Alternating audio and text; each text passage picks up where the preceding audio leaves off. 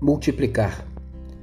Ao fim da tarde, os doze aproximaram-se de Jesus e disseram: Manda embora a multidão para que eles possam ir aos campos vizinhos e aos povoados e encontrem comida e pousada, porque aqui estamos em lugar deserto. Ele, porém, respondeu: Deem-lhes vocês algo para comer. Eles disseram: Temos apenas cinco pães e dois peixes, a menos que compremos alimento para toda essa multidão. Estavam ali cerca de cinco mil homens. Mas Jesus disse aos seus discípulos: Façam-nos assentar-se em grupos de cinquenta. Os discípulos assim fizeram e todos se assentaram. Tomando os cinco pães e os dois peixes, e olhando para o céu, deu graças e os partiu. Em seguida, entregou-os aos discípulos para que os servissem ao povo.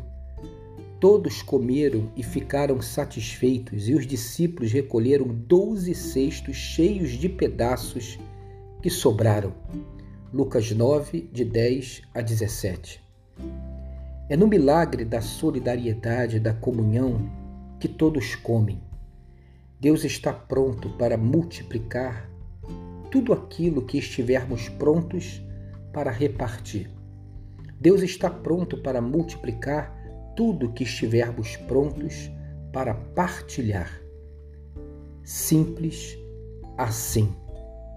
Tenha um dia abençoado e abençoador de multiplicação.